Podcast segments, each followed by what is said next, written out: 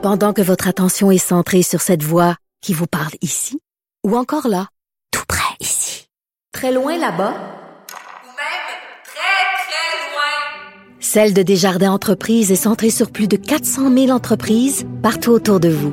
Depuis plus de 120 ans, nos équipes dédiées accompagnent les entrepreneurs d'ici à chaque étape pour qu'ils puissent rester centrés sur ce qui compte, la croissance de leur entreprise.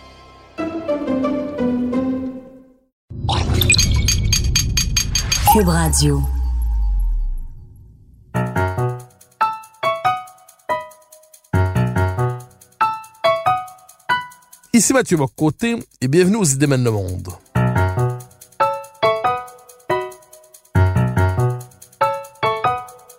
Nous chercherons à comprendre, à travers le regard des intellectuels québécois et européens, les grands débats qui façonnent notre monde.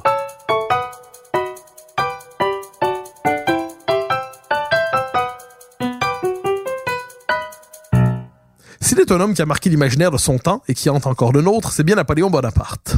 On l'associe à la grandeur de la France, on rappelle son aventure impériale, on chante son énergie, on en fait le fils spirituel d'Alexandre le Grand. Ses admirateurs ne sont pas loin d'en faire un dieu parmi les hommes. Chose certaine, l'homme appartient à la légende de l'humanité. Comment expliquer la puissance de ce mythe? Dans quelle mesure s'ancre-t-il dans la réalité historique? Pour mieux comprendre le mythe de Napoléon, je reçois l'écrivain et éditeur Arthur Chevalier, auteur de Napoléon sans Bonaparte. Arthur Chevalier, bonjour. Bonjour Mathieu Boccoté. Alors, question première, toute simple, biographique en fait. Euh, si vous deviez présenter à la manière d'une notice biographique qui était Napoléon Bonaparte, qui était-il, euh, son, son, parcours en quelques mots euh, Napoléon Bonaparte est né en 1769 euh, dans la Corse devenue française depuis un an, donc français de justesse si on peut dire. Il est né dans une petite, dans une famille nombreuse avec beaucoup de frères et sœurs, mais de petite noblesse comme on dit, à Ajaccio, donc en Corse. il fait des études de militaire essentiellement. il passe par plusieurs écoles qui le forme au métier de soldat pour terminer à l'école des officiers du roi. Euh, il devient ensuite donc officier du roi. Euh, il fait carrière à l'époque de la Révolution française. Il devient euh, un des plus jeunes généraux de division de la Révolution. Euh, il obtient la confiance du Directoire, qui était donc euh, le dernier régime de la Révolution française, si on peut dire, pour le compte duquel il prend la direction des armées d'Italie, où nous faisions la guerre contre les Autrichiens. Euh, après une campagne assez exemplaire, il rentre en France. Il repart pour euh, la fameuse campagne d'Égypte pendant quelques mois, qui elle est un petit peu moins brillante. Donc, donc il part pour la campagne d'Égypte euh, en 1798 une campagne un petit peu compliquée euh, où il voit euh, beaucoup de ses armées détruites par euh, la flotte britannique. il rentre en France un petit peu en catastrophe. Là, il prend le pouvoir à la faveur d'un coup d'État, le coup d'État dit du 18 Brumaire. Nous sommes en 1799. Il fonde un nouveau régime qui s'appelle le consulat. Ce consulat aura deux formes une première forme relativement républicaine, euh, avec trois consuls qui chacun exerceront le pouvoir euh, par tranche de 10 ans, euh, et ils seront premiers consuls par ordre alphabétique. Quand on s'appelle Bonaparte, c'est une règle tout à fait favorable. Puis Napoléon Bonaparte est si populaire auprès de la population, manie avec une telle habilité l'art politique et l'art de la guerre, au cours d'ailleurs d'une deuxième campagne d'Italie, qu'il finit par faire voter un consulat à vie euh, donc il devient consul à vie. Ce consul à vie lui-même se transformera en empire, dont on pourra discuter de la forme un petit peu euh, originale après. Euh, cet empire euh, se signalera par des victoires militaires éclatantes contre l'Europe coalisée contre la France. Il sera, comment dirais-je, balisé par des batailles qui font sa légende, Jena, Austerlitz, Elo, Friedland, Wagram. Euh, en 1812, Napoléon part pour la Russie, euh, où il mène euh, une campagne dont l'objectif est la conquête de Moscou. Or, comme nous le savons, en arrivant à Moscou, les armées du tsar se sont retirées. Napoléon se voit donc dans l'obligation de battre en retraite, une retraite qui se transforme en déroute puisque son armée énorme de plus de 500 000 hommes est décimée. Euh, en rentrant en France, euh, au fur et à mesure que la retraite se passe, les euh, armées européennes se liguent à nouveau contre la France, profitent de cette, faiblesse, l'attaquent, et donc entrent sur le territoire national. Se passe ce qu'on appelle la campagne de France en 1814, qui aboutit à la reddition de Paris, qui aboutit elle-même à la signature de la première abdication de Napoléon, qui est exilé à l'île d'Elbe, qui est une petite île en Méditerranée. Dans le même temps, en France a lieu la première restauration. Donc Louis XVIII, qui était le frère de Louis XVI, euh, monte sur le trône. Donc c'est une restauration de la monarchie. Euh, cette, cette restauration devient assez rapidement impopulaire. Napoléon en profite, rentre en France et euh, reprend le pouvoir pour 100 jours. On appelle cette période les 100 jours.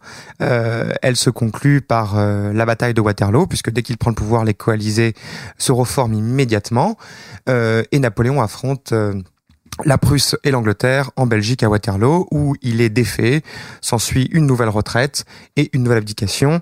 Euh, abdication qui est donc la seconde abdication, qu'il signe au palais de l'Élysée, qu'il euh, qu'il emmène pour Sainte-Hélène, qui est une petite île euh, en gros pas très loin de l'Afrique du Sud, mais enfin dont les caractéristiques sont néanmoins d'être très très loin de toutes les côtes, pour des raisons évidentes, pour éviter qu'ils ne reviennent. Il y passe six ans, euh, durant lesquels il dicte, entre autres, un mémorial euh, qui sera publié en 1823, et lui-même meurt le 5 mai 1821 d'un cancer, a priori. Alors cette présentation première, donc cette espèce de parcours biographique de Napoléon, donc on voit les grands éléments de sa vie. À quel moment pourrait-on dire Napoléon surgit-il dans l'histoire? Il quitte le, le commun des politiques, le commun des militaires, et il apparaît comme un personnage déterminant au moment de ses campagnes militaires, au moment de la prise du pouvoir. Et qu'est-ce qui l'amène à prendre le pouvoir à travers le coup d'État que vous évoquez? Alors, il y a plusieurs questions auxquelles je vais répondre successivement. La première, quand est-ce qu'il entre dans l'histoire? En tout cas, quand est-ce qu'il se distingue de l'humanité, si on peut dire, et que son destin, a priori, sera formidable euh, Plusieurs moments peuvent euh, correspondre à cette définition.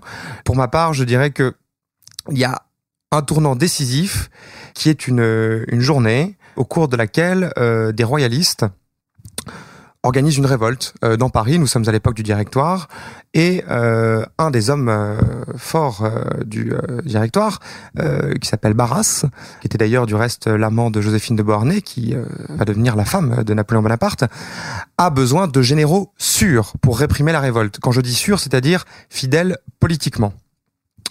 Or, Napoléon, sous la Révolution française, avait euh, pactisé, disons-le comme ça, avec euh, les factions les plus radicales, c'est-à-dire les Jacobins, et il doit notamment sa promotion, et en tout cas ses faveurs, au frère de Robespierre, celui que nous connaissons, qu'on appelle Robespierre le jeune, Augustin Robespierre, euh, qu'il avait, euh, qui avait favorisé sa promotion comme général.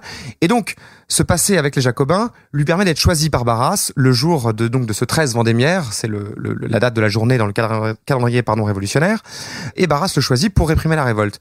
Napoléon fait tirer à la mitraille euh, devant l'église Saint-Roch à Paris. Aujourd'hui, c'est en gros euh, en face des Tuileries.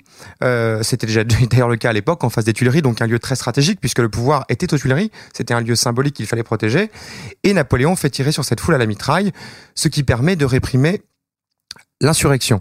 Euh, la violence de la répression a été un petit peu oubliée par l'histoire, dans la mesure où c'est un petit peu une sanctification républicaine à laquelle on a assisté. Mais à ce moment-là, à partir de ce jour, il entre dans les petits papiers du directoire et c'est ce qui lui permet euh, de devenir d'abord général en chef des armées d'Italie, donc qui va lui permettre de se distinguer euh, à la tête euh, d'une armée symboliquement très forte, ou plutôt d'importance très haute, parce que c'est l'armée qui combat les armées autrichiennes en Italie, donc pour la préservation des conquêtes de la Révolution. Donc si vous voulez, la journée de Vendémiaire, c'est le moment où Napoléon, qui à l'origine était plutôt conservateur, pas véritablement républicain convaincu, en tout cas certainement pas révolutionnaire au sens le plus chaotique du terme, euh, là, à partir de ce jour-là, euh, comment dirais-je, scelle son destin avec celui de la Révolution de façon un petit peu irrévocable. Voilà, donc je pense que c'est une date clé. Alors, une autre, un autre moment, euh, vous avez évoqué la prise du pouvoir. Euh, Qu'est-ce qui fait en sorte que cet homme, qui est un, militaire d'abord et avant tout, se donne le droit mentalement, il s'autorise de prendre le pouvoir avec un coup d'État. Qu'est-ce qui fait en sorte? Qu'il y a une déstabilisation politique particulière, une ambition depuis longtemps portée qui enfin éclot et se dévoile. Euh, Qu'est-ce qui fait en sorte qu'il décide de prendre le pouvoir politique finalement? Pour comprendre la popularité de Napoléon à la fin de cette décennie 1790, il faut comprendre l'état politique de la France. Premièrement, il y a l'impopularité du régime, le dernier régime de la Révolution, donc du directoire, qui passe pour être, plutôt à raison, mais enfin, euh, ça, vient aussi de rumeurs, un pouvoir en gros corrompu, en tout cas c'est ce que disent les gens. Euh, ça c'est le premier point. Le deuxième, c'est que depuis 1793, la France se bat contre toute l'Europe coalisée contre elle. Donc elle défend son intégrité territoriale, mais aussi son intégrité politique. Car si on peut ne pas aimer la Révolution française, il n'en demeure pas moins qu'on ne peut pas contester sa légitimité populaire, qui était à peu près avéré. Donc la France a un esprit complètement militarisé et au fur et à mesure euh, des guerres, euh, il y a une confusion croissante entre les symboles politiques et les symboles militaires. C'est une, une chose à laquelle on assiste en général dans les sociétés qui, à un moment donné, confondent leur puissance avec la militarisation.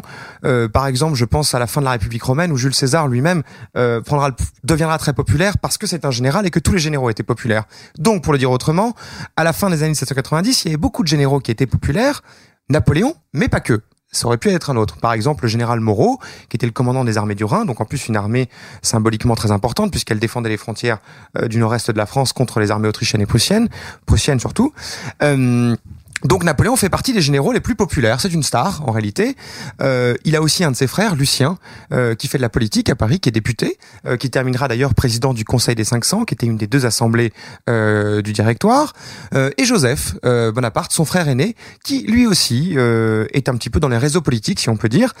Et à trois, la famille Bonaparte, donc qui sont en fait des ambitieux, hein, commence petit à petit à conquérir Paris, selon l'expression consacrée.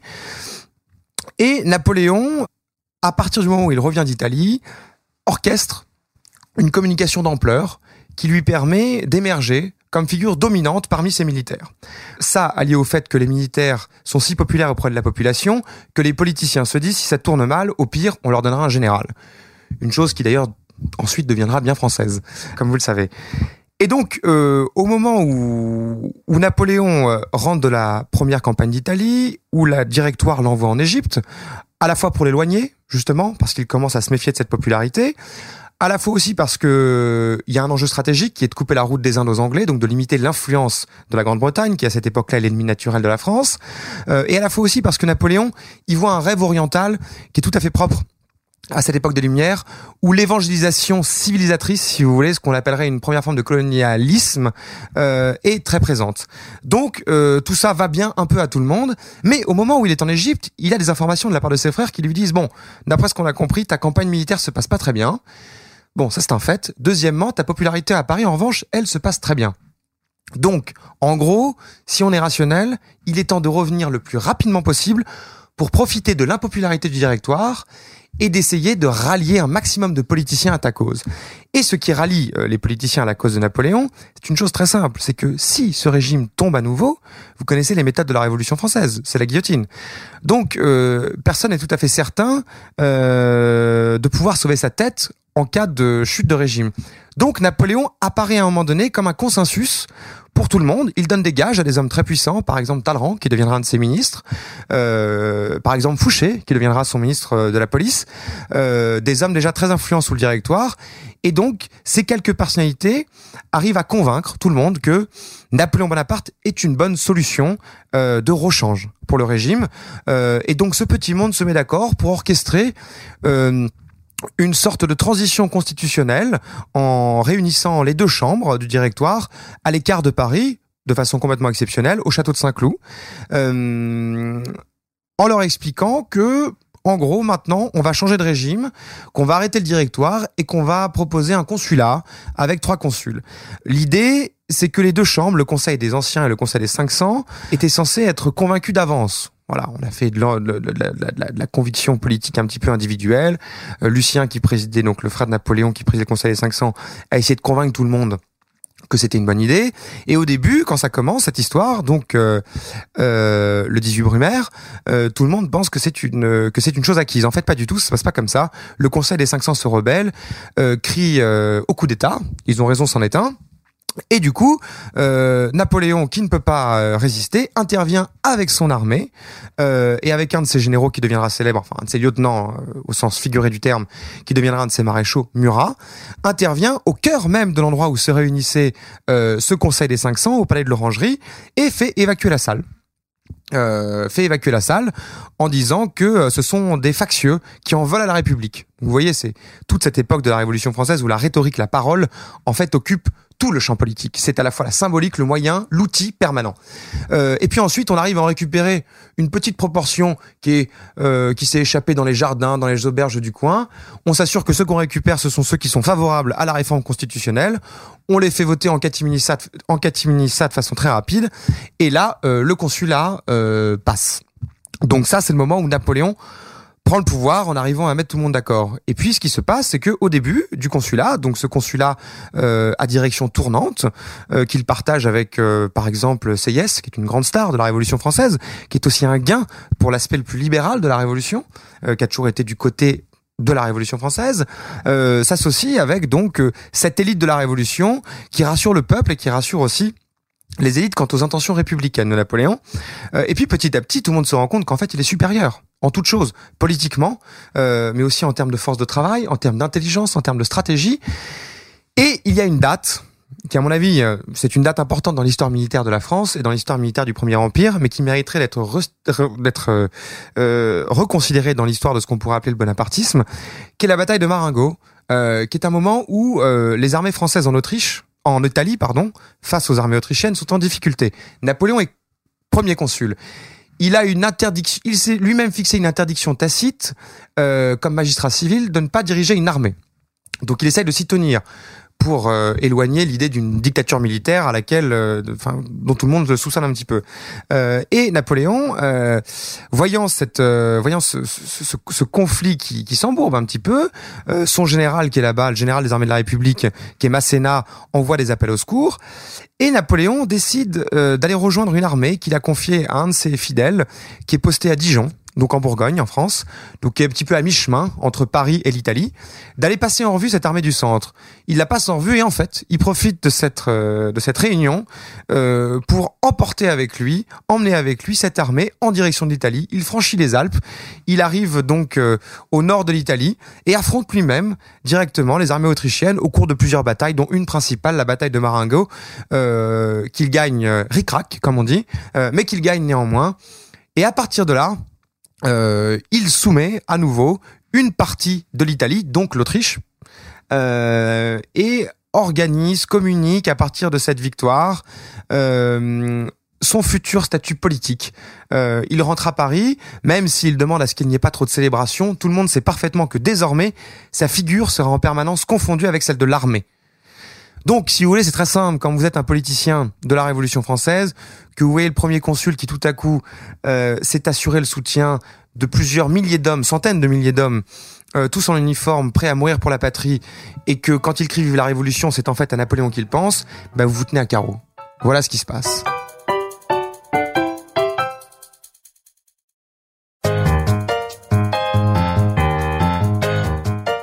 Alors, je vous relance avec une question sur un dernier élément pour ça, une période importante de son, son histoire.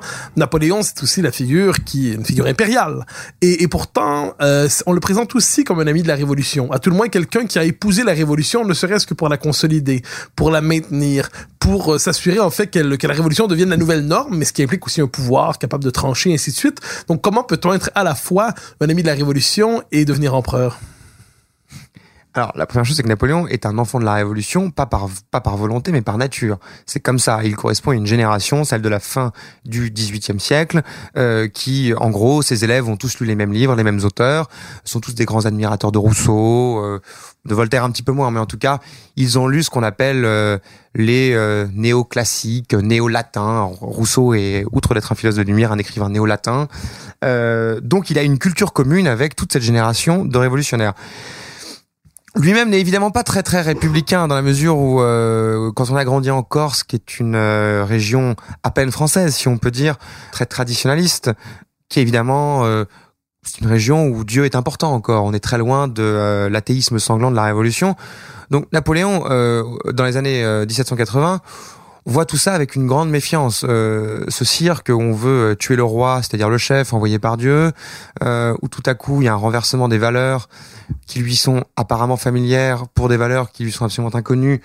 Euh, il regarde ça avec... Euh, c'est un homme intelligent, donc il comprend que les régimes changent, mais enfin, de façon un petit peu euh, circonspecte.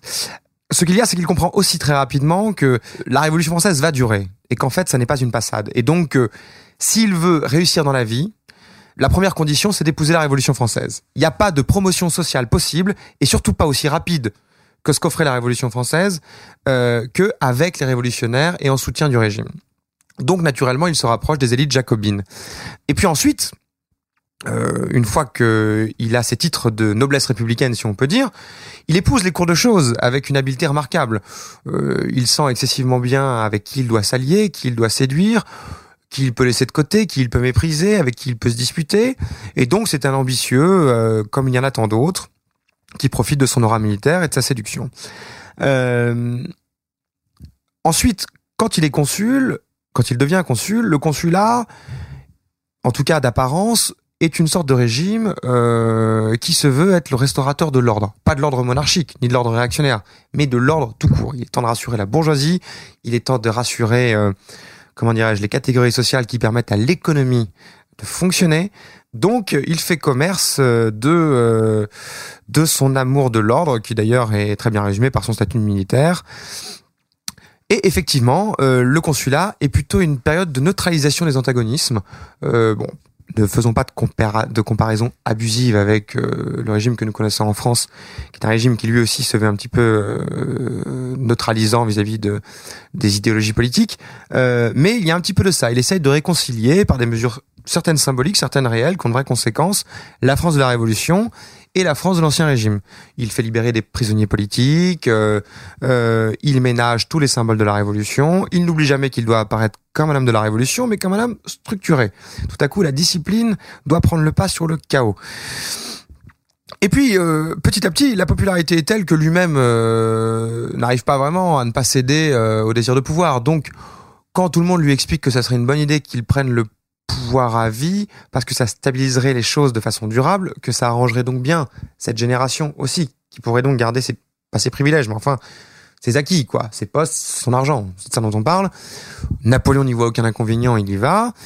Et puis quand il s'agit de penser à l'Empire, euh, l'idée était mise par Talleyrand, toujours dans les bons coups. Le consulat, euh, le consulat, pardon, le Sénat, euh, qui est l'assemblée qui compte à ce moment-là, il est tout à fait favorable. Euh, D'ailleurs, c'est d'abord par une décision du Sénat que Napoléon devient empereur, avant d'être sacré, si on veut, empereur. Quant au sacre lui-même, au cours duquel il a voulu distiller des symboles qui euh, seront ensuite censés donner le ton à son règne, c'est très particulier et très contradictoire aussi. Bon, quels sont les symboles que Napoléon ressort? Il ressort des symboles liés à Charlemagne, évidemment. Donc avec cette idée euh, d'empire qui ne serait pas uniquement franco-français. Euh, il fait venir le pape à Paris. Euh, il se sacre lui-même. Il se pose lui-même la tête, la couronne, pardon, sur la tête. Euh, le pape est à deux pas derrière lui, donc il a pour mission de bénir la chose. C'est pas exactement l'usage. Donc là-dessus, il se distingue de l'onction des rois de France, mais en même temps, et on ne le dit pas assez, un des symboles ressortis en la cathédrale Notre-Dame de Paris pendant ce sacre, c'est Saint Louis. Et Saint Louis, c'est euh, le saint protecteur de tous les rois de France depuis Louis XIV. Donc c'est un vrai saint patron des Bourbons. Donc véritablement le régime que la Révolution a vraiment voulu, dont la Révolution a vraiment voulu se débarrasser. Donc Napoléon essaye de nous faire un petit maelstrom de euh, sensibilité française, assez bien pensé d'ailleurs, euh, qui prouve que euh, lui-même savait bien que la Révolution ne suffirait pas. Donc pour le symbole de son sacre, il a, voulu réunir au fond, ben voilà, mille ans d'histoire de France, qui sont magnifiquement conclus par lui-même. Ensuite, dans les faits, ce qui va se passer, et ça à mon avis c'est une chose qu'on dit assez peu, c'est que si Napoléon a été le garant de l'ordre à l'époque du consulat, il est assez vite devenu dans la pratique le garant de la continuité des méthodes républicaines à l'époque de l'Empire. Euh, François Furet voyait dans Penser la Révolution française, qui est un chef-d'œuvre euh, de l'histoire, enfin, qui est un chef-d'œuvre, euh, un chef-d'œuvre de la vie intellectuelle française, euh, penser, considérer que le sacre de Napoléon symbolisait la réunion d'un roi dont la France était certes débarrassée, mais un petit peu à contre-cœur, sans vraiment l'avoir voulu, et que donc en fait elle le regrettait un peu, et qu'en fait elle voulait un petit peu la République, mais un petit peu le roi, donc la figure individuelle, symbolique, vous voyez cette idée de du surhomme, quoi, dont la France n'arrive jamais vraiment à se débarrasser. Euh, vous voyez que Napoléon euh, symbolisait un petit peu ça. Bon, en réalité, euh, à bien y regarder, après, euh, sous l'Empire, Napoléon doit rapidement faire la guerre, à nouveau, et toujours, parce que l'Europe continue de se coaliser. Donc il n'y a pas des petites choses. L'Angleterre qui paye, l'Autriche, la Prusse et la Russie qui se battent. Et donc très vite, euh, Napoléon, après avoir envisagé d'envahir l'Angleterre, euh, ambition euh, qui ne se réalisera pas notamment à cause de la bataille de Trafalgar, décide finalement d'aller se taper, si on peut dire, les Autrichiens euh, et les Russes euh, dans ce qui est aujourd'hui la République tchèque, euh, à quelques, oui, dans ce qui était la République tchèque, sur en haut d'une colline qui s'appelle Austerlitz. Et pendant cette bataille, il soumet donc dans un premier temps l'Autriche. Ensuite, il soumet, euh, après trois batailles successives euh, qui se terminent par la bataille de Friedland, l'Empire de Russie. Il soumet euh, entre-temps la Prusse, ce qui était un pays symboliquement très important puisque c'est une grande nation militaire, euh, à la bataille d'Iéna. Donc en fait, Napoléon soumet les trois empires de l'est de la France euh, en très peu de temps, c'est-à-dire en trois ans, quoi, quatre ans.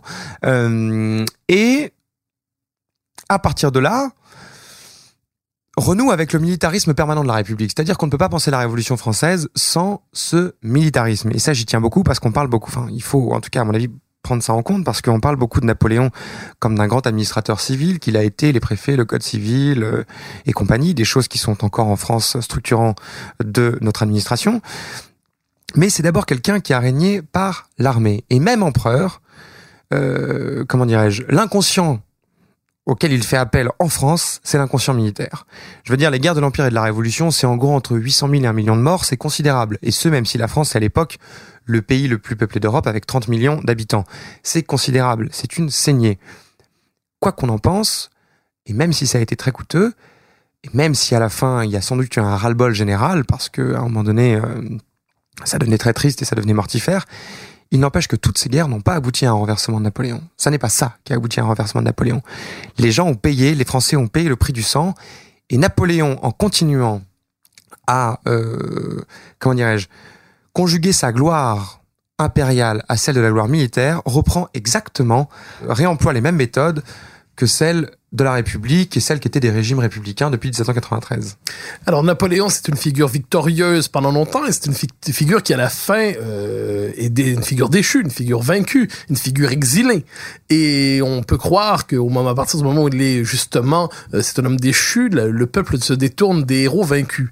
Euh, comment expliquer le fait que malgré son exil à Sainte-Hélène, malgré son sa défaite finale à, à Waterloo, il après sa mort, peut-on dire, il redevient, il devient en fait un symbole qui va au-delà de ses, ses victoires euh, euh, politiques, ses victoires militaires. Il devient une forme de symbole national qui se charge peut-être même de ce qu'il ne, ce qui n'était pas déjà à l'intérieur de sa politique, c'est-à-dire une, fo- une forme de symbole de patriotisme, un symbole de, on parle même de bonapartisme, de forme de nationalisme conquérant et républicain, conservateur tout à la fois.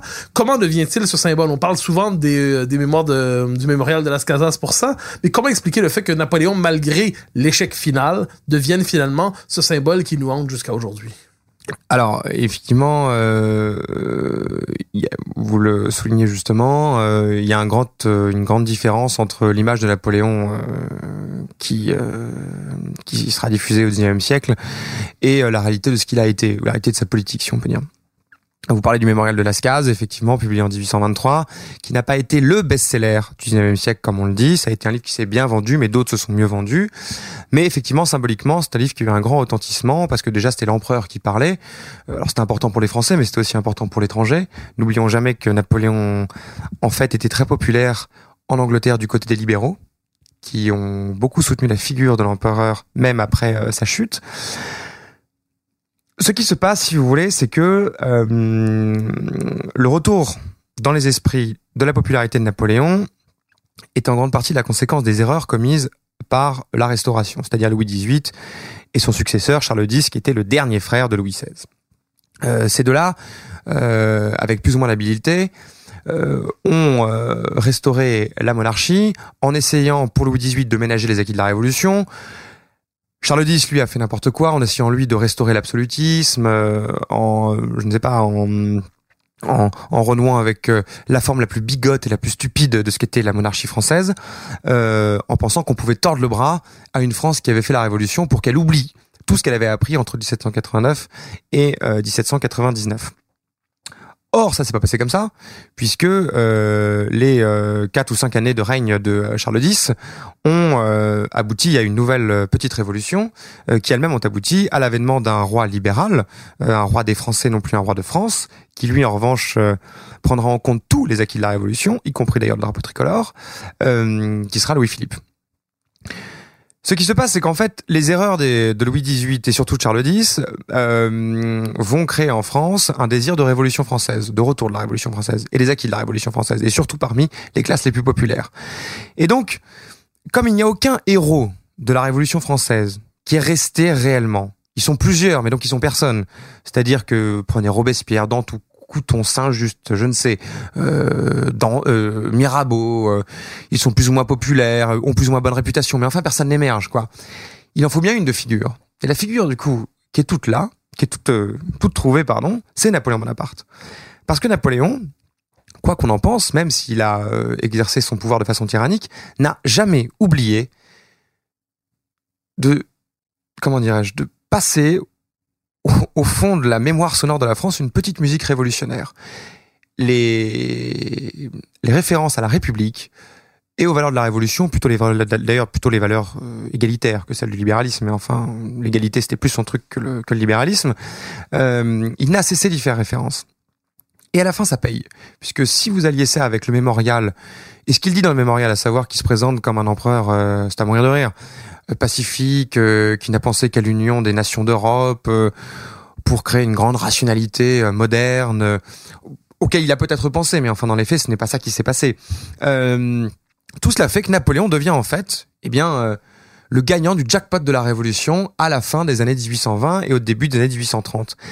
Louis-Philippe, quand il traverse ses premières crises d'impopularité, qui arrivent d'ailleurs beaucoup plus rapidement qu'on ne le dit, n'oubliez pas quand même que Louis-Philippe euh, descend euh, de la branche d'Orléans, qui n'était que des cousins directs euh, des Bourbons. Donc c'est quand même un petit garçon qui a passé du temps au château de Versailles et qui disait bonjour euh, à son cousin Louis XVI qui était le roi. Donc ce que je veux dire, c'est que tout de même, la royauté n'est pas une chose exactement étrangère à sa personne. Il a une conscience de ce qu'il est. Et donc rapidement, dans sa façon d'exercer le pouvoir, ça se voit. Donc il traverse des crises d'impopularité. Donc là, il a plusieurs solutions face à lui. Au début, il se préoccupe pas trop de ces histoires de Bonaparte dont il pense que c'est terminé de toute façon. Et puis à un moment donné, on lui dit, euh, Sire, vous êtes quand même au courant que ces Bonaparte, ils sont très populaires parmi les classes les plus pauvres en France. Ils constituent une majorité. Et en tout cas, ce sont eux qui deviennent euh, la chair à canon des révolutions. Donc, il faut les contrôler, les, euh, canaliser leur potentiel colère. Donc, il dit, bah, très bien, à moi Napoléon, je vais récupérer sa gloire. Donc là, il prend des décisions symboliques d'importance. Il euh, décide, par exemple, de euh, la fin de l'érection de l'Arc de Triomphe. Euh, puis ensuite, euh, il ordonne le rapatriement sous le patronage d'un de ses fils des cendres de Napoléon Ier de Sainte-Hélène à Paris, euh, qui d'ailleurs vont donner lieu à un cortège euh, avec un char immense sur lequel est placé le tombeau de l'empereur euh, qui traversera euh, tout Paris de Neuilly aux Invalides, auquel assisteront des centaines de milliers de Parisiens, dont, Victor Hugo laissera un témoignage littéraire mémorable. Et donc il se dit bon bah formidable, maintenant je défends la popularité de Napoléon, donc en fait les, les Français vont donc bien m'aimer parce que si j'aime Napoléon, ils vont m'aimer. Je, je suis un peu comme eux quoi. Or c'est pas du tout ce qui se passe puisque euh, il y a une dégradation euh, beaucoup plus rapide qu'il ne le pensait de sa popularité et de celle de son régime. Et il a joué avec le feu puisque dans le même temps nous avons un petit Louis-Napoléon Bonaparte qui va devenir Napoléon III, qui après deux coups d'État ratés et un petit peu ridicules euh, et un emprisonnement qui ne durera pas longtemps, lui va profiter de la crise de 1848 euh, pour se placer dans un chaos où on ne sait pas trop si c'est la République, la monarchie, on ne sait trop quoi qui va euh, émerger, on profite pour se placer, se faire élire député, puis président de la République française, grâce à la popularité de son nom, euh, et puis effectivement, deux ans après, à la faveur d'un coup d'État, lui-même euh, de se faire sacrer empereur des Français. Alors, nous arrivons peu à peu vers la fin de cette émission. Euh, J'aimerais vous poser quelques, une ou deux questions, en fait, sur ce qui reste, appelons ça, sur ce qui est devenu, en fait, le symbole de Napoléon dans la conscience française et peut-être même plus largement dans la conscience du monde, disons ça plus largement. Quand on pense à l'histoire française, certaines figures émergent d'une manière ou de l'autre. Le général de Gaulle, Napoléon, euh, Louis XIV, Louis XV, Jeanne d'Arc, Saint-Louis, on peut en trouver d'autres, Clovis, bon. Mais euh, Napoléon se distingue, me semble-t-il, par euh, ce qu'on pourrait appeler une formidable énergie, une puissance de conquête remarquable. On se demande quelquefois, tout le moins je l'ai souvent lu, était-il un aventurier de sa propre vie ou un patriote sincère qui par ailleurs avait une ambition démesurée? Quand vous vous tournez vers la figure de Napoléon, qui voyez-vous aujourd'hui? Qu'est-ce qu'il représente d'après vous pour tous ceux qui d'une manière ou de l'autre continuent de l'admirer, continuent de, s'y référer et d'y voir peut-être une figure de, référence pour l'avenir? Bah, Premièrement, le nationalisme. Nationalisme, euh, alors peut-être pas au sens où on l'entend aujourd'hui, en tout cas pas au sens qu'on veut lui appliquer aujourd'hui. Euh, nationalisme, puisque Napoléon c'est la Révolution française et la Révolution française c'est la patrie. Et la patrie, on l'incarne, on la défend, on y appartient en combattant pour elle. Je reviens à cette idée de militarisme qui paraît essentielle. Euh, D'ailleurs, point de détail si on peut dire, euh, le Napoléon a toujours fait attention à mettre à l'écart tous les généraux euh, du réacteur politique de son gouvernement, de son régime. Parce que lui-même se méfiait des généraux. Il le savait trop bien, lui-même avait conquis le pouvoir grâce à son statut général. Donc ça, c'est vrai. Euh, Thierry Lenz l'a remarqué, qui est un des plus grands historiens de l'Empire, le répète assez souvent et avec raison. Cela étant, on ne peut pas dire que le, rayonnement euh, du règne de Napoléon ne repose pas sur le militarisme. Ça serait une aberration euh, de passer à côté de ça. Donc Napoléon, c'est la nation. Et la France, c'est nationaliste. Nationaliste, mais aussi universaliste, car c'est la grande prétation française. C'est-à-dire que ces guerres de conquête, elles, comment dirais-je, elles, enfin ces guerres de conquête, ces guerres de défense qui se transforment ensuite en guerres de conquête, car ce sont des pays qui nous ont attaqués, euh, elles se transforment très rapidement en mission civilisatrice. Puisque c'est ce que c'est ce qu'a appris la Révolution française à la France, c'est-à-dire qu'elle était là pour répandre la bonne parole des droits de l'homme, à tort ou à raison. Mais c'est comme ça que le vivent les Français. Et au fond, peu importe ce qu'ils pensent des droits de l'homme, ce qu'il reste, c'est que ils ont la conviction que leur mission face au monde, c'est d'enseigner euh, à tout le monde les leçons que eux-mêmes ont écrites. Voilà. Donc Napoléon symbolise ça. La grande prétention française, c'est Napoléon. Vous parliez de l'énergie, c'est une évidence. Napoléon est la figure même de l'ambitieux, de l'individualiste, dans ce qu'il y a de plus beau, si on peut dire, d'une chose qui n'aurait jamais été possible si la révolution n'avait pas eu lieu, pour la bonne et simple raison que on ne pouvait pas, à cause même de la structure sociale de la société, euh, en étant un petit gamin d'Ajaccio, devenir le chef d'État, pour la bonne et simple raison que le chef d'État c'était le roi. Donc Napoléon incarne malgré lui ce que la Révolution a, théoriquement parlant en tout cas, permis. Donc, si vous voulez, à ceux qui disent que la Révolution a été un mensonge, eh ben, c'est très simple, vous leur sortez Napoléon Ier, c'est la statue de la Révolution. Voilà, c'est la preuve vivante que la Révolution française a permis ça. Vous avez tout à fait le droit de dire ensuite que ce ça, ce euh, lieutenant mal élevé euh, qui, tout à, coup a mis l'Europe à feu et à sang euh, pour des raisons un petit peu étranges, comment dirais-je? Eh bien, il n'empêche que ça, ce petit gamin d'Ajaccio qui a donné des coups de pied dans la porte, qui a forcé les plus vieilles monarchies européennes à courber les chines devant la France, eh bien, ça, ça n'aurait pas été possible sans la Révolution. Et c'est une preuve matérialiste, historique, irréfutable. Voilà pourquoi, à mon avis, il est encore populaire. Alors, je vous lis le dernier paragraphe de votre livre, que vous connaissez bien, bien évidemment, mais que Oui. je trouve tout à fait remarquable. Il est des aventuriers forcés qui se sont un jour découverts avoir été réprouvés dès le ventre de leur mère, rejetés des bras de leur père, raillés par la société. L'empereur nous a appris que nous sommes tous des enfants mal nés. La vertu demeure, la postérité reste. Elles sont l'apanage de ceux qui n'entendent pas répéter le monde de leur père, mais qui veulent engendrer à nouveau le monde, ceux qui désirent écrire à leur tour un chapitre de l'histoire, ceux qui disent oui à la vie, quel qu'en soit le prix, fût celui de la solitude, là où le rencontre Napoléon sans Bonaparte et où l'univers se révèle empire. Alors, ce, ce passage, il y a une dimension philosophique en dernière instance dans la lecture que vous faites de Napoléon. Ça représente d'une certaine manière, si je vous comprends bien, un, un formidable éloge de la volonté créatrice dans l'histoire. C'est-à-dire, si Napoléon euh, nous inspire encore, ce n'est pas seulement parce qu'il a restauré la patrie, défendu la patrie, continué la patrie, mais aussi parce que peut-être sur le plan philosophique, et c'est pour ça que quelquefois on le compare à Alexandre, c'est la volonté créatrice dans l'histoire, la capacité qu'ont les hommes d'engendrer du nouveau, euh, selon nous doutons peut-être un peu aujourd'hui. Mais parce que c'est la première beauté, la première vertu de Napoléon, c'est ça. Et d'ailleurs, Napoléon a beaucoup plus prouvé qu'il aimait la vie que la France. Je veux dire, euh, euh, il a prouvé qu'il fallait dire non, il a prouvé qu'il fallait, euh, euh, comment dirais-je, franchir les barrières qu'on vous interdisait de franchir. Il a prouvé qu'il fallait emprunter des chemins qu'on vous interdisait d'emprunter. Il a prouvé que l'homme n'était grand et beau que lorsqu'il se réalisait pleinement. Et on ne se réalise jamais pleinement si on passe son temps à rendre des hommages à ceux qui nous ont précédés. Ça n'est pas possible.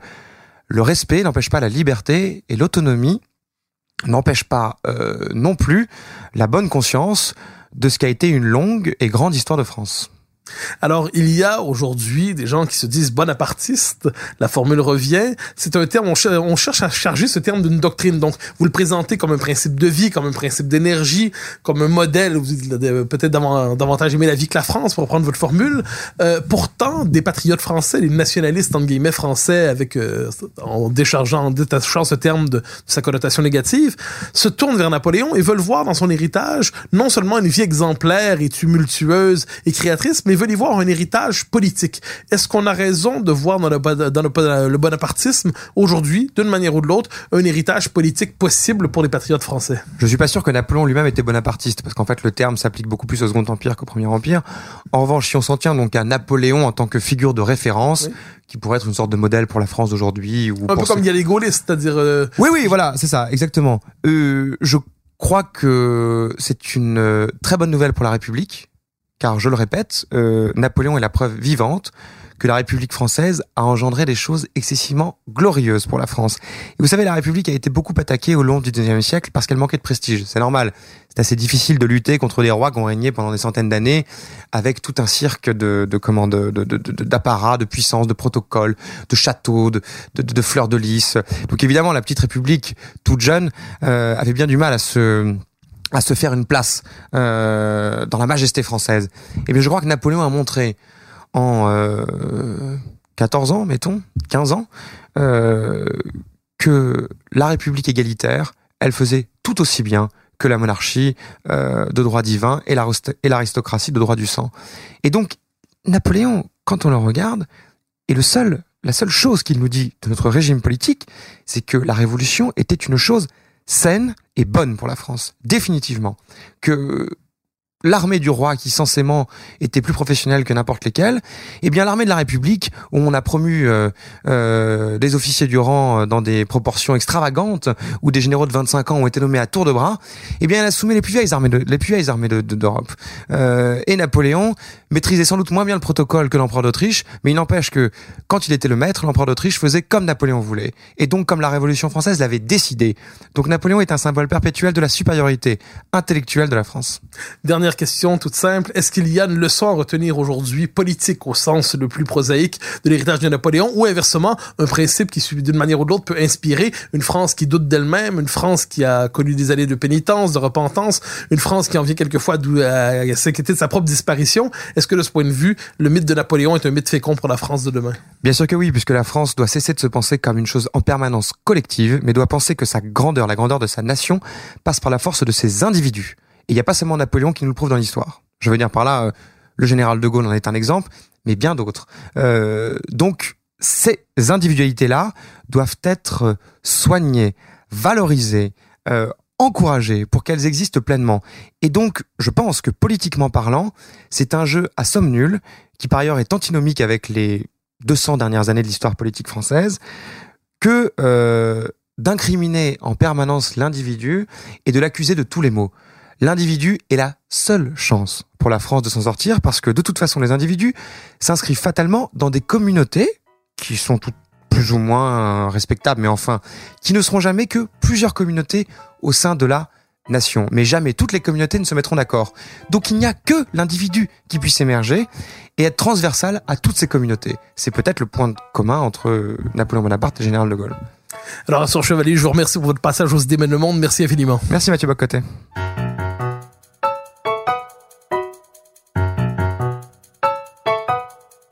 Chers auditeurs des idées mènent le monde, vous pouvez faire connaître le balado sur vos réseaux sociaux en partageant les épisodes que vous aimez. Cela nous donne à chaque fois un fier coup de main pour faire découvrir le balado. Ainsi, si vous écoutez sur une autre plateforme que Cube Radio, laissez-nous un commentaire. C'est encore une fois un geste qui nous permet de faire connaître la série au plus grand nombre. Merci à vous d'être à l'écoute. Vous pouvez me suivre sur Twitter et sur Facebook. Vous pouvez également lire mes chroniques chaque mardi, mercredi, jeudi et samedi dans le Journal de Montréal. Et chaque semaine, vous pouvez me suivre à la joute à TVA. Animation et recherche Mathieu Bock-Côté. Réalisation Anne-Sophie Carpentier. Une production Cube Radio.